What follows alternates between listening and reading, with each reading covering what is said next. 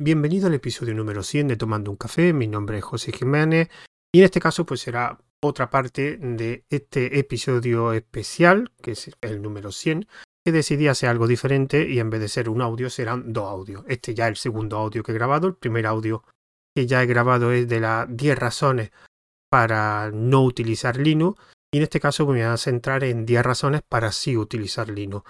Para aquellos que el episodio 100 comienzan con este audio, pues digamos repetiré un poco el motivo de hacer estos dos audios. Simplemente es que habitualmente escucho por artículos, bueno, leo, mejor dicho, artículos o escucho audio de podcast sobre la experiencia generalmente no muy buena de, usuario utilizando Linux por primera vez o eh, la X veces que la prueba. Eh, y siempre me da mucho coraje porque eh, dicen cosas que realmente mm, algunas son verdad, otras son media verdad, otras cosas que son falsas. Por eso hice como usuario experimentado y usuario habitual de, Linux, pues evidentemente Linux no es perfecto, ni es para todo el usuario. De hecho, siempre digo la frase que Linux lo puede utilizar cualquier persona, pero Linux no es para todo el mundo. Y por eso hice este, el audio anterior, que si no lo has escuchado, te recomiendo que lo escuches, sobre 10 razones para no utilizar Linux. Y en este caso, pues me quería centrar en las razones para sí utilizarlo. Evidentemente, con estas razones, alguna de ellas pues sería la contraria al primer listado, al otro listado que he hecho de no usar Linux, pero habrá otras que serán específicas de este listado, porque si es verdad que una cosa que, que se diferencia Linux de otro sistema operativo es, digamos, que requiere, pues, como siempre he dicho, un cambio de mentalidad, porque su funcionamiento, su ecosistema es un poco diferente a los otros, digamos, sistemas operativos que se utilizan, que se pueden utilizar habitualmente. Así que bueno, no me demoro más y empiezo con las 10 razones para sí utilizar Linux. Perdón, utilizar Linux. La primera, bueno, la más simple de todas, la más obvia, que es una cosa que todo el mundo debe tener en cuenta a la hora de utilizar Linux. En Linux tú eres el dueño del sistema. No es como cuando tienes Windows o MacOS que va a ser una empresa detrás quien te ha desarrollado el sistema y la que te va a decir lo que puede o no puede hacer. Te podrá dar más libertad, te podrá dar menos, pero es un sistema ya prefabricado, digamos, por una empresa. En este cambio, en cambio, en Linux es, digamos, un ecosistema. Tienes un kernel, tienes una serie de herramientas, tienes un conjunto de aplicaciones con un instalador, que es lo que llamamos distribuciones, etcétera. Y tú puedes coger aquellos componentes que quieres. De hecho, no hay varios tipos de kernel, hay varios escritorios, hay varias aplicaciones para cualquier, digamos, uso. Entonces, aquí tú puedes, puedes coger una distribución de Linux que te lo da, digamos, entre comillas, todo, bueno, todo prefabricado con una preconfiguración, pero incluso de eso hay muchísimas distribuciones eh, con diferentes configuraciones. Pero sí es verdad que tú eres el que decide en tu ordenador cómo va a ser tu sistema. Y esto es una cosa bastante importante y que después las siguientes razones habrá que tener en cuenta esta primera razón para utilizar Linux, es tan simple como si quieres ser el dueño de tu sistema operativo. Si el sistema se amolda a ti o tú te amoldas al sistema operativo, en este caso tú eres el dueño del sistema operativo, con lo cual el sistema se tiene que amoldar a tus necesidades y a tus requisitos. La segunda razón para si utilizar Linux es bastante relacionada con la primera, que evidentemente si tú eres el dueño del sistema, llegará un momento en que tienes que configurar el sistema. Si te gusta realmente configurar el sistema, pues es una razón para utilizarlo. Puedes, eh, como he dicho antes, utilizar por pues, distribución de Linux, sí, es verdad, pero al final lo que queremos aprovechar es de todas, todas las ventajas. Y si para aprovecharte de todas las ventajas, una de ellas es la posibilidad de configurar tu sistema al detalle. Esta sería, digamos, la segunda, la segunda razón por si lo quiere utilizar. La tercera razón es también relacionada con la segunda y con la primera, es evidentemente si, eh, si tú eres el dueño del sistema y quieres configurarlo, y te gusta configurar las cosas al detalle, pues evidentemente Linux es un sistema para aquellos que les gusten investigar, preguntar, probar. Y es muy recomendable que si tienes un poder de lesión tan grande como lo tienes en Linux, pues como mínimo que pruebes, que investigues y que preguntes todas las dudas que surjan. De hecho, hay un tipo de usuario en Linux que solo está en Linux, que se llama los distro son gente que se dedica pues a probar distribuciones de Linux. Pues montan una pequeña infraestructura en su casa y van probando eh, distribuciones de Linux porque, porque le apetece, digamos. Entonces, no significa que esto esté obligado, pero si es verdad que si tiene ese poder de lesión tan grande, pues es muy recomendable que este tipo de usuario que, le guste investigar, probar y preguntar, pues Linux es perfecto para él y hay una razón. Si te gusta todo eso, pues Linux te va a gustar.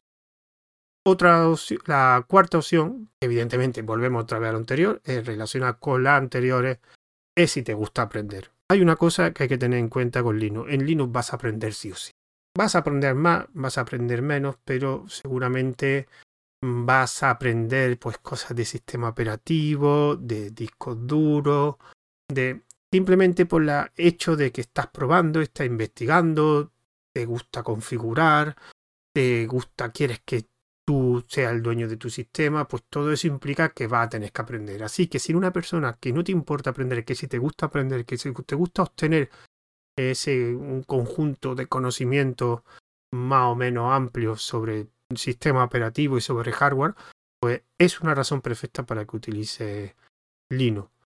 Si quieres que solo sea una herramienta que solo utilice en el trabajo, también puede ser una opción, pero realmente perdería esa posibilidad que te da de aprender eh, un montón de cosas del sistema.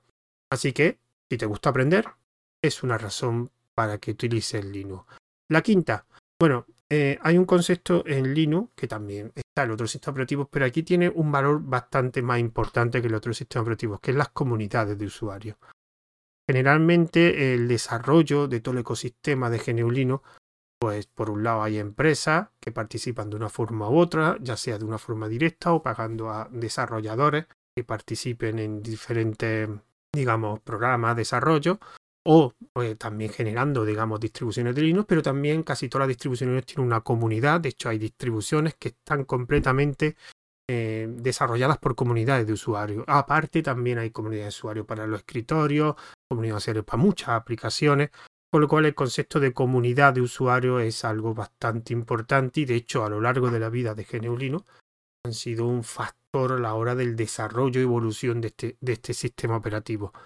Con lo cual, si a ti te gusta, digamos, el hecho de participar en comunidades, conocer otra gente de otros sitios y tener una comunicación, resolver dudas o preguntar dudas, pues es una buena razón para utilizar este sistema operativo no es absolutamente necesario, pero la riqueza que aportan las comunidades Linux, ya, tanto para resolver problemas o de ayuda, em, es algo primordial en GNU Linux y es muy necesario.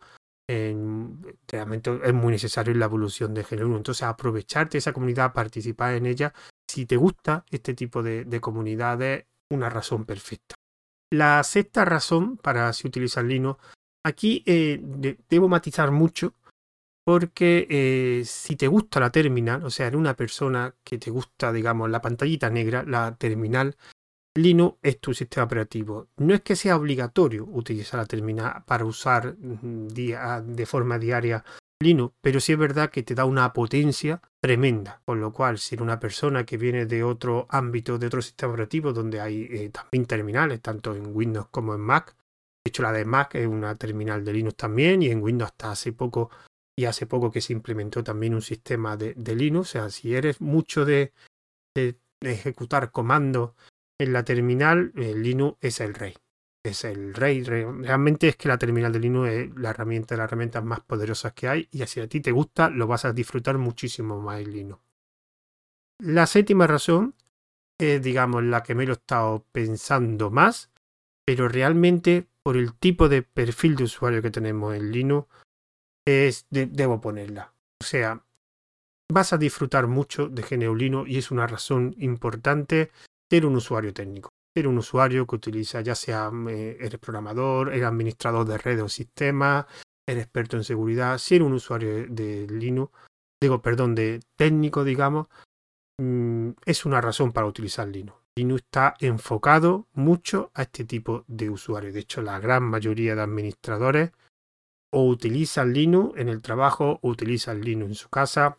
Es muy raro encontrarte un usuario ya que lo hay, pero un usuario que solo esté enfocado a, Windows o a Mac, de, digamos, de administrador, usuario técnico, salvo que sea algo muy, específico de ámbitos, pero cualquier administrador de redes, de sistemas, incluso programador queda menos, pero de administradores o de expertos de seguridad, todos son gente que o conoce el Linux o lo utilizan ya sea habitual o de forma esporádica o es su sistema operativo.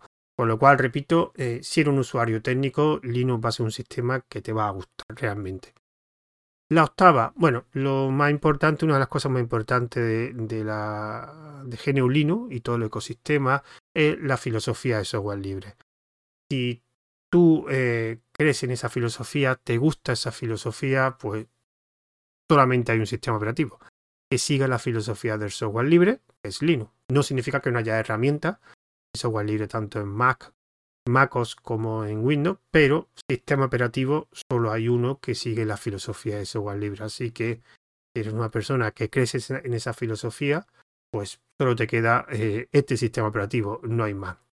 La novena la novena razón, que pues, relaciona también con el software libre, es que el ecosistema de GNU Linux, una cosa que tiene es que no depende de una empresa. No hay una Microsoft que lo desarrolla, no hay una Apple que desarrolla ese sistema operativo. Aquí hay, como he dicho antes, comunidades, empresas, y realmente no depende de ninguna. No hay una empresa que domine completamente todo el ecosistema de Linux. Hay empresas más importantes que otras, pues, pues por ejemplo tenemos Debian, tenemos Ubuntu, tenemos eh, Red Hat con Fedora, incluso tenemos eh, Arch Linux y su enorme ecosistema de distribuciones, pero realmente cualquiera de ellas eh, no domina completamente. De hecho, tú si quieres no, no utilices Ubuntu o Debian, puedes irte a otro tipo de ecosistema totalmente diferente lo mismo con, con, Ubuntu, Debian, Red Hat, Fedora o Arch Cada uno, pues, digamos, escoge su ecosistema y no depende, no hay una empresa central que lo controle. Si a ti eso te gusta, y eso el software libre, la filosofía del software libre lo permite mucho y controla que no haya un monopolio de una sola, de una empresa o un conjunto muy reducido de empresas que controle el, digamos, el sistema, pues es una razón principal. Así que si una empresa, digamos, por algún motivo u otro desaparece, o una comunidad, digamos, una distribución de Linux, cuando digo empresa también me refiero a comunidades, a lo más genérico, aunque no realmente las comunidades y la distribución de Linux no son empresas en sí, pero no dependen de, una parte central que lo sostiene todo, sino hay muchas patas que sostienen el ecosistema de GNU Linux. Y la última eh, razón, que realmente no es una razón, pero es algo hay que tener mucho en cuenta, muchísimo, ya que es, digamos, creo que esto en el audio en el primer audio que he grabado, de las razones de, para no utilizar Linux, creo, creo que lo he dicho, ya, ya no me acuerdo la verdad.